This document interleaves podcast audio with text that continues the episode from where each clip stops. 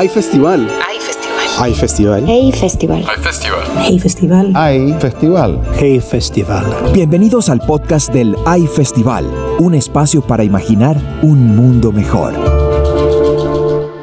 Economía, literatura, periodismo, ciencia, ciudad.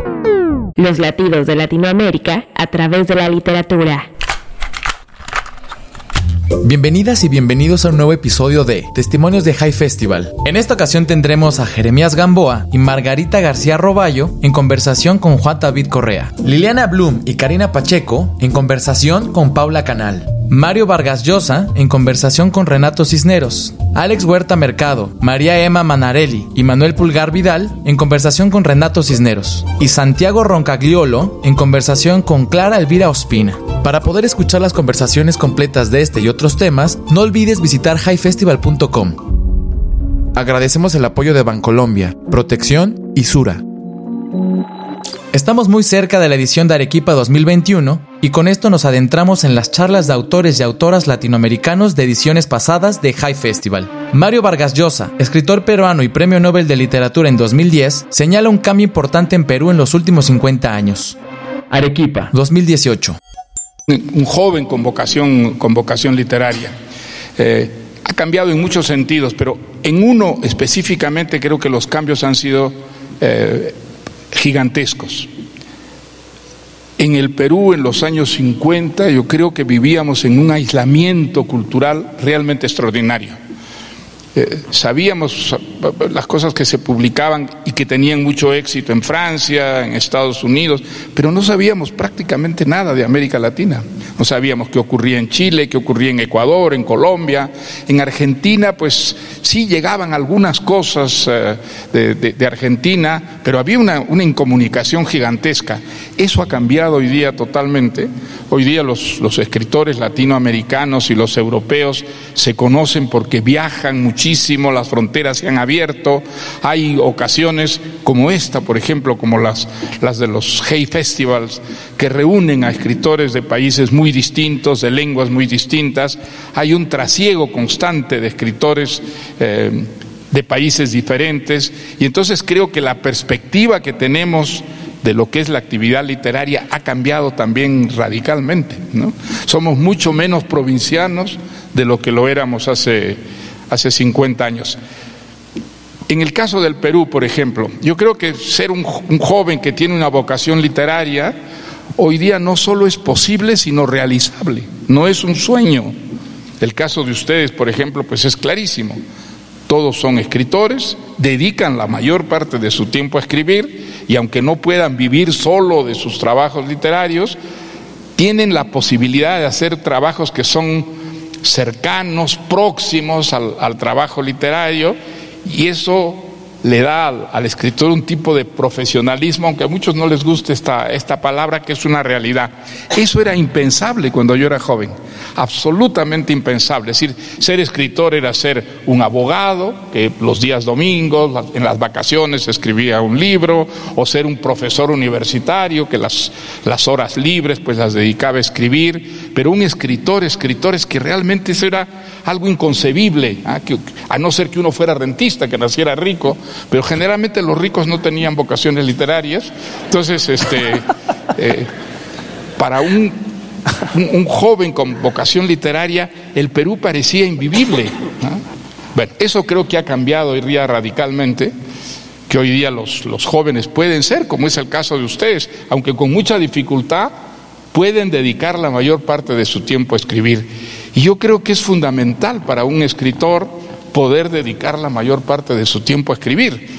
La, la- literatura no puede ser una actividad de días domingos, de, de vacaciones. No, yo creo que la, la- aunque tú no escribas permanentemente, tu dedicación tiene que estar orientada hacia la literatura de una manera primordial si es que quieres dejar una obra que sea rica, que sea eh, original. Manuel Pulgar recuerda cómo era Perú tiempo atrás. Arequipa. 2019. No, yo creo que no hay una calificación posible. Yo soy del año 62, tengo 57 años. A mí me tocó la revolución de Velasco cuando tenía seis. Obviamente a los seis años tú no entiendes eso que podía significar, pero si escuchabas los gritos de chino, chino y veías los carteles de la reforma agraria y los lemas campesino, el patrón no comerá más de tu pobreza. Y mi papá me hablaba de la página 11 y que había caído y Loré de Mola trataba de entender esos procesos y cambió. O sea, el Perú cambió cuando yo era chico y uno pensaba en las playas cercanas a Lima, los balnearios eran inclusivos, no habían balnearios exclusivos. Y luego que termina Velasco, en cambio, se arma toda esta lógica del balneario exclusivo, discriminador. Sin embargo, a su vez, el Perú era un país de absoluta discriminación, conceptos tan terribles, y disculpen que los mencione, pero la fámula, ¿no? Ese concepto tan despreciativo de la mujer que trabaja en un hogar y gana su dinero trabajando con mucha dignidad, pero esos conceptos estaban tan presentes y las conversaciones en las casas es, este Velasco está soliviantando a los trabajadores. Era simplemente estaba reconociéndolo sus derechos, pero este concepto de soliviantar, ¿no? E, es bien extraño crecer en esa lógica y para hacerlo corto, y bueno, cuando termino la universidad, yo termino el año 86, soy del 80 al 86 de la Universidad Católica, vino toda la inflación y yo en algún momento dije con la inflación que se comió los ceros, ¿no? Porque pasamos de un billete de 10 intis a un billete de 5 millones de intis y esos 5 millones de intis fueron 5 soles en 3 años. Qué bárbaro. Cuando yo terminé la universidad yo dije mi futuro se postergó. O sea, mi, mi idea fue mi futuro profesional recién terminada la universidad se postergó porque no hay forma de vivir en este país. ¿no? Es, es, es bien, está lleno de pros, contras, no sabes en realidad cómo evaluarlo, es muy distinto al Perú de hoy. Margarita García Roballo piensa que la escritura es un ejercicio de memoria. Cartagena. 2015. Bueno, decía que a mí me parece engañoso lo de los rótulos en la literatura. Ahora está muy de moda esto que se llama autoficción o, bueno, las famosas autobiografías. Y yo creo que, que, no, que en realidad eh, hay un registro formal en lo que uno escribe que eliges una primera persona, unas ciertas, digamos, elecciones estéticas, pero eh, la autobiografía no necesariamente se define por eso o, o la autoficción que llaman no se define necesariamente por ese registro me parece que puede ser tan autobiográfico una historia escrita en tercera persona, en mi caso, por ejemplo, sobre un anciano que vive en Alaska, que sobre una niña cartagenera, que es decir, no necesariamente porque esté escrito así quiere decir que es autobiografía. Entonces ya digamos que en, de movida el rótulo me parece por un lado engañoso y por otro lado un poco simplificador de lo que pretende, digamos, uno cuando escribe una novela. En todo caso, sí, creo que eh, para mí escribir es un ejercicio de memoria. Siempre que me siento a escribir, eh, acudo a las cosas, digamos, que, que, que me evocan no solamente recuerdos, sino imágenes y cosas que tienen que ver con mi historia personal. Rara vez me siento a escribir sobre cosas que no sé o sobre cosas que le pasan a otros muy lejanos a mi experiencia personal. Entonces, si la pregunta es si en mi... Ya sé que esa no es la pregunta porque la odias la pregunta y creo que a todos nos pasa que cada vez que nos preguntan eso decimos, pero ¿importa en algo si es o no autobiográfico? Si el final, cuando tú lees una novela, estás leyendo una experiencia, eh, digo, lo que te pasa con un libro no tiene que ver mucho como lector con la experiencia del autor, creo. Entonces me parece que ya la pregunta, pero bueno, sí, en esta novela justo lo que no aprendí hay bastantes elementos de mi historia personal, pero no por eso es una autobiografía. Karina Pacheco recuerda su primera experiencia con la literatura y su relación en la actualidad con las letras. Querétaro. 2019. Bueno, para mí la literatura hablo de mi primero de mi experiencia como lectora, o sea, desde niña ha sido una experiencia de hacerme vivir muchísimas vidas, muchísimas historias, recuerdo que cuando de pequeña leía eh, la Divina Comedia de Dante y esas escenas del infierno, podía casi sentir en mi cuerpo ese crepitar de lo que significaban esos cuerpos en medio de esos infiernos tremendos creados por Dante o cuando, no sé, leía las historias de Rabindranath Tagore de pequeña, del el niño mirando la luna desde su cama. Y yo me convertía en ese niño y al mismo tiempo al salir de mi casa le prestaba más atención a la luna. Esas cosas sensoriales de las lecturas desde que somos niños y que luego mientras más leemos sentimos que vivimos múltiples vidas sin, sin salir de nuestra casa. Eh, creo que por eso soy escritora, porque alguna vez me, me planteé qué maravilla sería generar ese efecto que esa lectura, ese asombro, esa sensación de salir de una misma o meterte a fondo en otra realidad es creo que esa función de la literatura de multiplicarnos y al multiplicarnos hacernos más preguntas sobre nosotros y sobre mil cosas es lo, lo más rico en general del arte.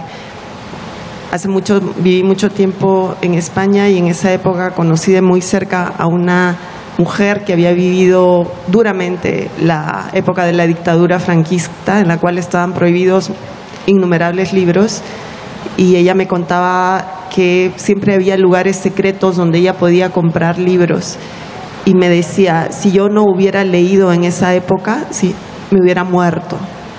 Y no era una muerte de que la hubieran matado, sino de que se hubiera muerto por dentro, ¿no?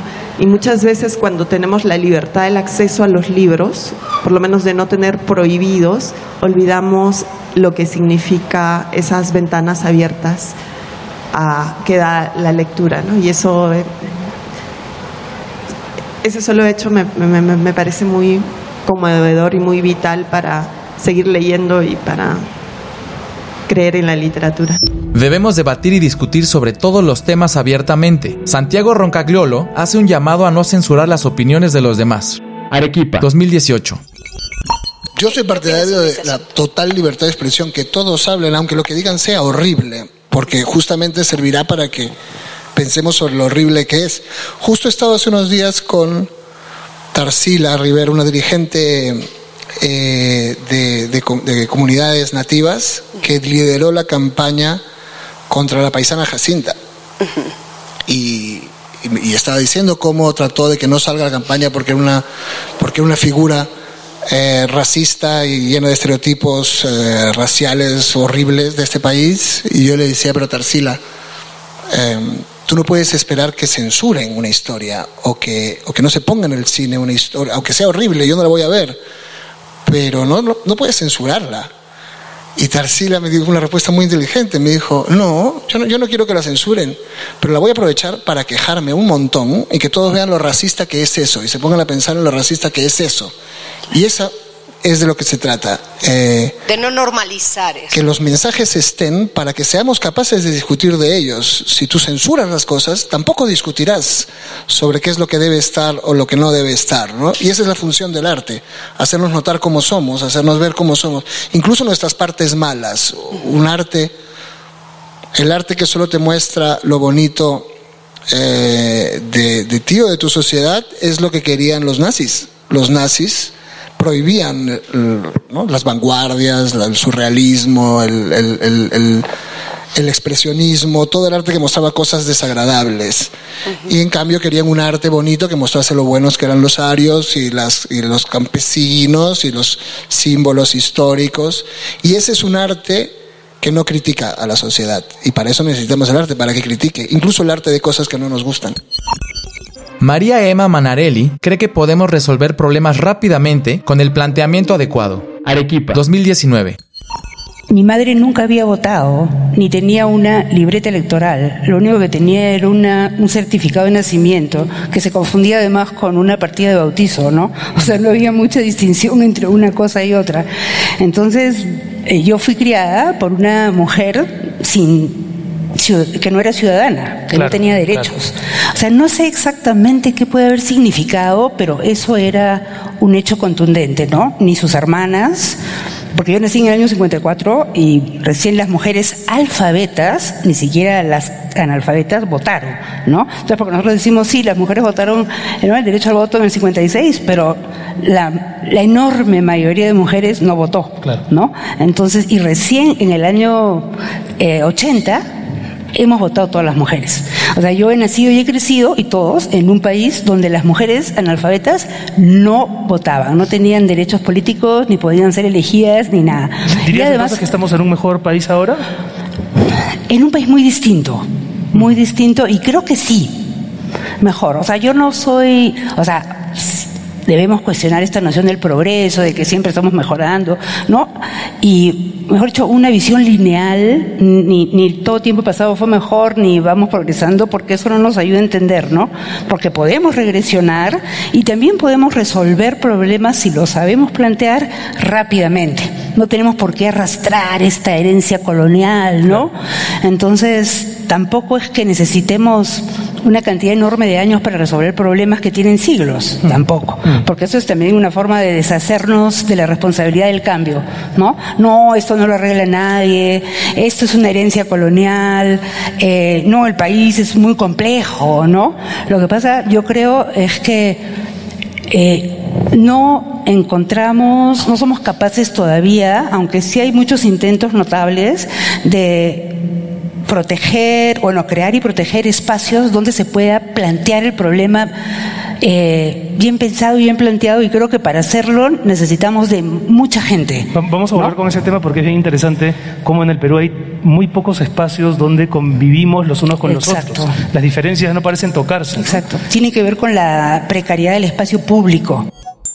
Frecuentemente se cree que la obra literaria de un autor puede ser autobiográfica. Jeremías Gamboa imagina a sus personajes desde distintos ángulos y con distintas características. Cartagena, 2015.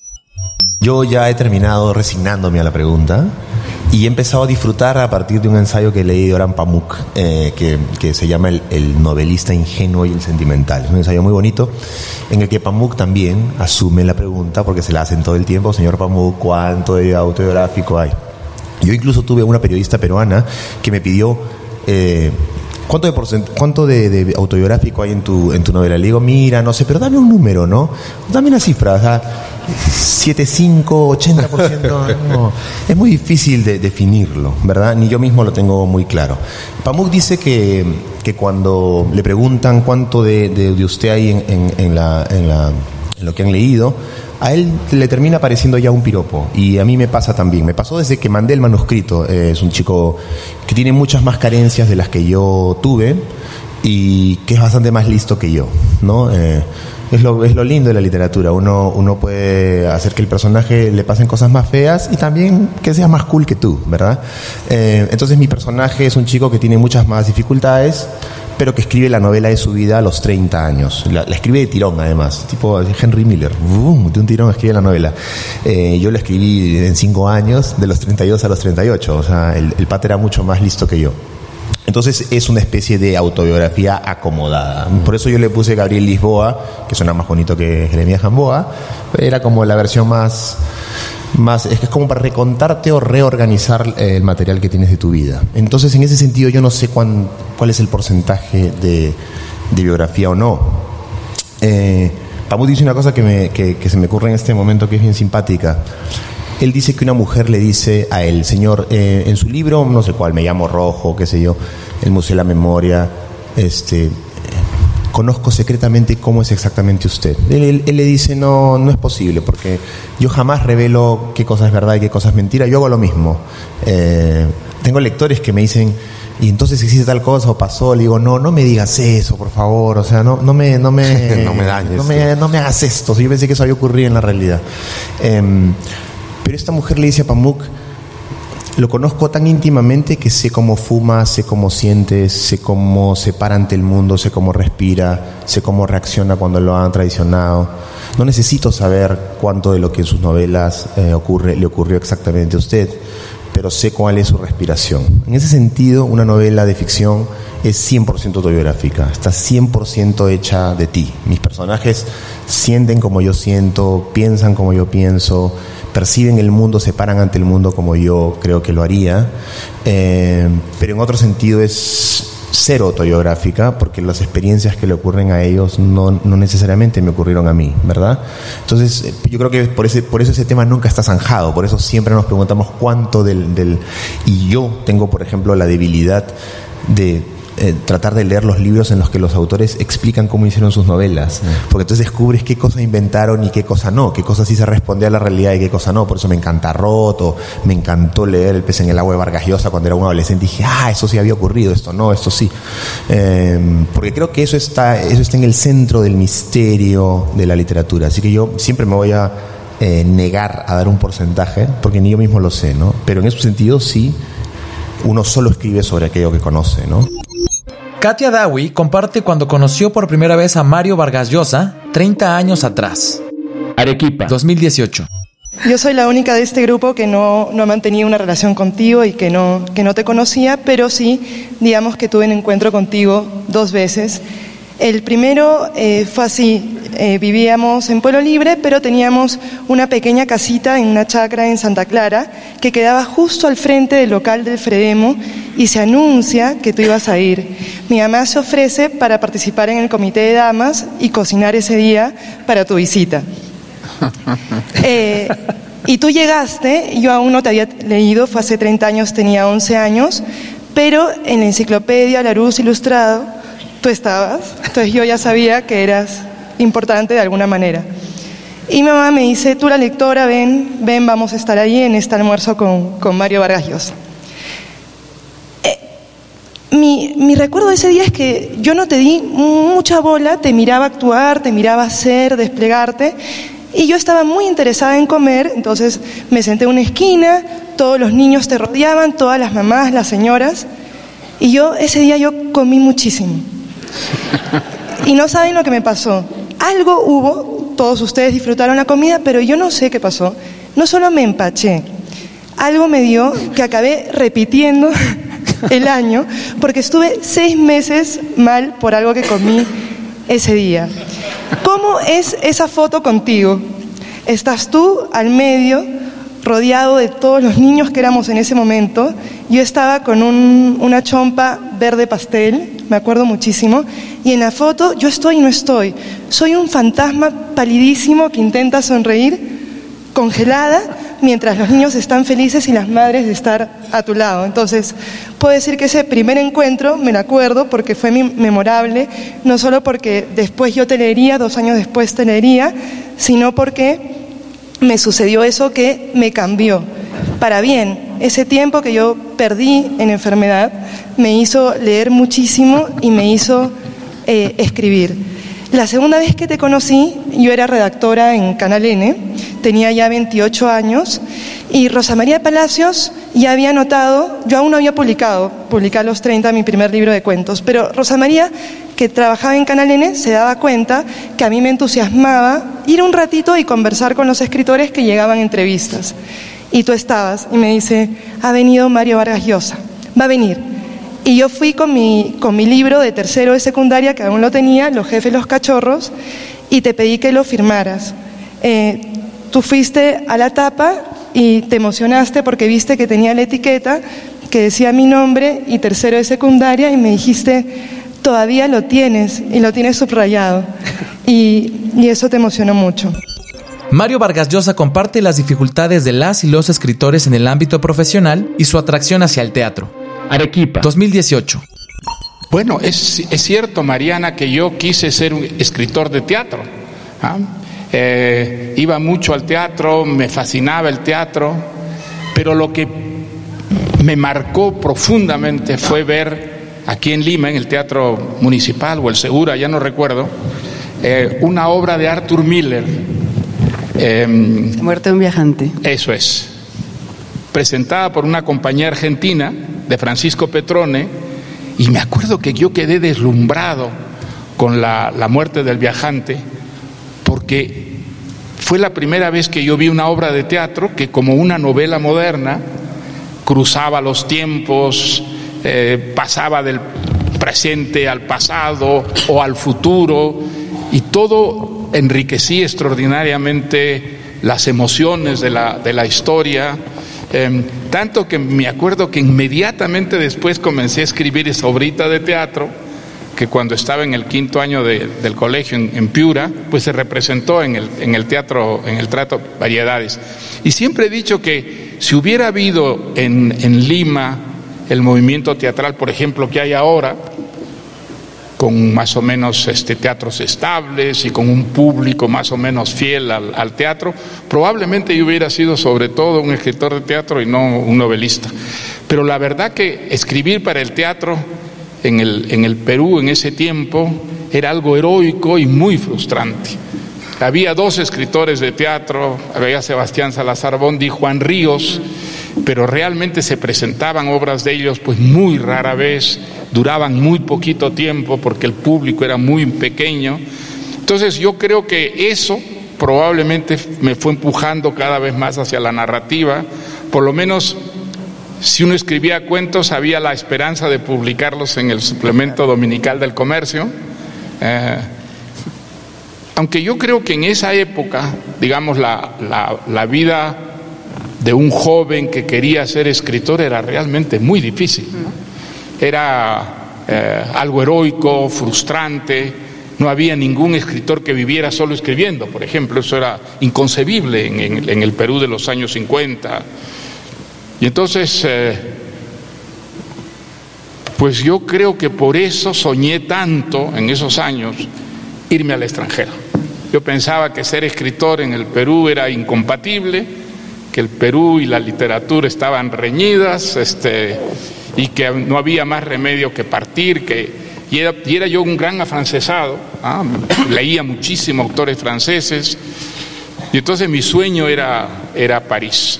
Em, era una gran ingenuidad, por supuesto, se puede ser escritor en todas partes, haya o no haya una, una, literatura o unos estímulos para, para el escritor pero a mí me, ayudó mucho soñar con Europa, soñar con Francia y poder llegar a ir a Francia, llegar a, Europa. Creo que, aunque había mucho de, ingenuidad en ese, en ese sueño, en mi caso ese sueño sí se cumplió. Digamos, Europa me, me dio muchas cosas, me, me hizo descubrir, por ejemplo, que era un latinoamericano que el Perú formaba parte de una comunidad de países que tenían denominadores comunes muy, muy profundos. Eh, descubrí la literatura latinoamericana que prácticamente en el Perú la desconocía, de tal manera que, bueno, fue, fue muy eh, valiosa para mí la experiencia europea. Para todo artista es importante aprender a lidiar con los problemas creativos. Santiago Rocagliolo comparte dos historias de su libro, El material de los sueños, para entender el éxito y todas sus contrapartes. Arequipa, 2018. Yo creo que hay muchas cosas concurrentes en, en, el éxito. El éxito no deja de ser cómo te ven los demás, por lo tanto tampoco depende solo de lo que hagas tú, sino de lo que les está pasando a los demás. Eh, o incluso de tus eh, problemas. A mí me, me fascinan las historias del libro de David Bowie y de Marlon Brando, que están en un momento de fracaso de su vida. Aunque parecen tener mucho dinero y todo ser un éxito.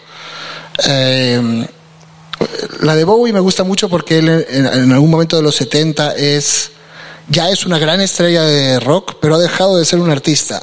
Se ha olvidado de por qué él hacía esto y por qué quería hacerlo. Daba conciertos multitudinarios, ganaba mucho dinero, era famosísimo, pero lo cierto es que se pasaba todo el día en una casa de Los Ángeles encerrado metiéndose cocaína. Que además todos los biógrafos se ocupan de recordar que era cocaína peruana y que era un peruano el que se aparecía donde David Bowie con costales de cocaína que él se metía. Y, él se da cuenta que no puede vivir así, que esto eh, eh, ya no tiene nada que ver con ser artista y ser creativo y se va a, a Berlín que en ese momento, en la Guerra Fría, era Berlín una ciudad prácticamente rodeada, donde, donde muy industrial, eh, llena de música electrónica, y se convierte en músico de la banda de Iggy Pop. O sea, no, no hace una gira con Iggy Pop, hace una gira como si fuese el tecladista de, de Iggy Pop, un músico más. Y empieza a volver a empezar de cero. Y es a partir de ese momento en que él deja de ser Ziggy Stardust y se convierte en David Bowie recupera quién es él realmente a partir de este fracaso y empieza a ser una estrella mucho más importante que, que solo un rockero de moda. Y luego está Marlon Brando, que también está en un momento en que todo el mundo sabe que es muy buen actor a principios de los 70, pero nadie sabe qué hacer con él. Nadie sabe, lleva muchos fracasos encadenados o películas malas o malas decisiones. Y y entonces escoge hacer El Padrino con un director joven que se llamaba Francis Ford Coppola y escoge hacer otra película con un italiano que nadie conoce, medio raro, que se llama Bertolucci y sale El último tango en París. Y de repente Marlon Brando en un año vuelve a ser el gran actor de Pero este además ahí cuentas cómo fue el casting cuando él se, se, pone cosas en la boca. Bueno, nadie quería trabajar con él. Para El Padrino, eh, los productores decían, primero, Marlon Brando es eh, conflictivo. Segundo, es adicto al sexo, eso es conflictivo. Eh, tercero, cobra muchísimo dinero y a lo mejor no se presenta el día del rodaje. Nadie quería saber nada de Marlon Brando. Y por último, Marlon Brando no se parece al personaje, decían los productores. No se parece al padrino. En esa época Marlon Brando no tenía, el, padrino tenía que ser muy mayor, Marlon Brando era muy joven. Y Marlon Brando decide pelear por el papel y se hace él mismo un maquillaje. Eh, se pone cosas dentro de la boca para estar cachetón y para tener y, y hace la voz del padrino que inventa él y le hacen una prueba de cámara y la lleva a Ford Coppola donde los productores y los productores miran a este personaje caracterizado y le dicen a Ford Coppola, ¿ya ves? ¿Ya ves? Este italiano está muy bien, ¿para qué quieres a Marlon Brando? Y es, es, eh, eh, es un momento en que también su vida está en crisis, eh, pues tiene muchas adicciones, mala relación con su hijo y un poco el arte y tratar de entrar en contacto con el artista que fueron los sana y los salva, ¿no? Tanto a Bowie como a Marlon Brando. Margarita García piensa que la literatura da cuenta del momento que le tocó vivir al autor. Cartagena, 2015. En el momento en que te planteas escribir una historia, no te planteas lo que estuviste diciendo, hacer una intervención social, hablar sobre la sociedad, todo eso. Pero yo creo que inevitablemente eso ocurre con la literatura, no los planteemos o no.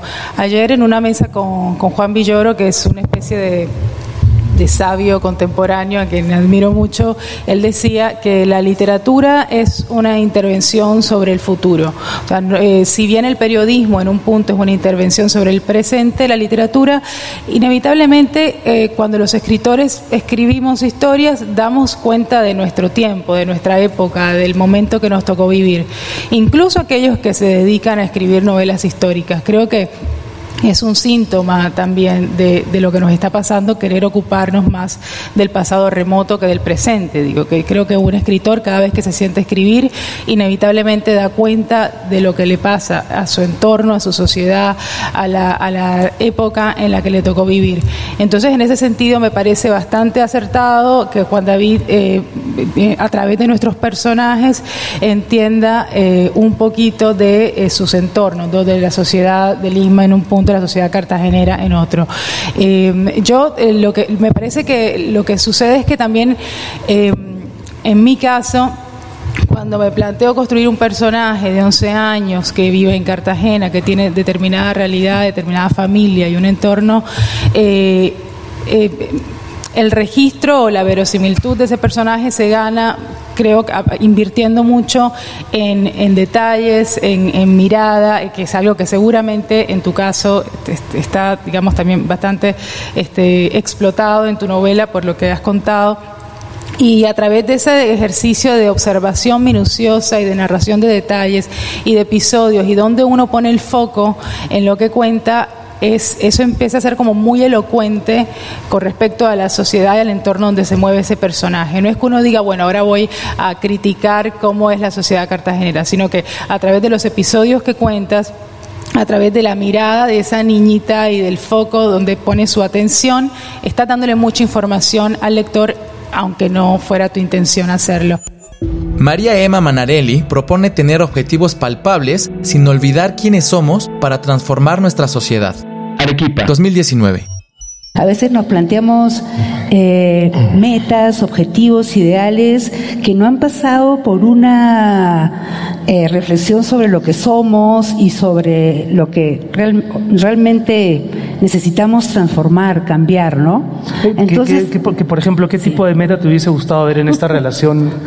que, Por ejemplo, no sé, no, a mí me extraña que no haya. Por ejemplo, cero violencia contra las mujeres. Ajá, exacto, el tema de género, por ejemplo. ¿no? Entonces, eso me parece fundamental, porque y no solamente por una cuestión de principios que es muy válida, ¿no? Sino porque creo que el movimiento de mujeres ha colocado en la agenda política en las calles, en las organizaciones, un conjunto de cosas nuevas, ¿no? Que, que nos de atenderlas nos permitirían ser un mejor país, ¿no?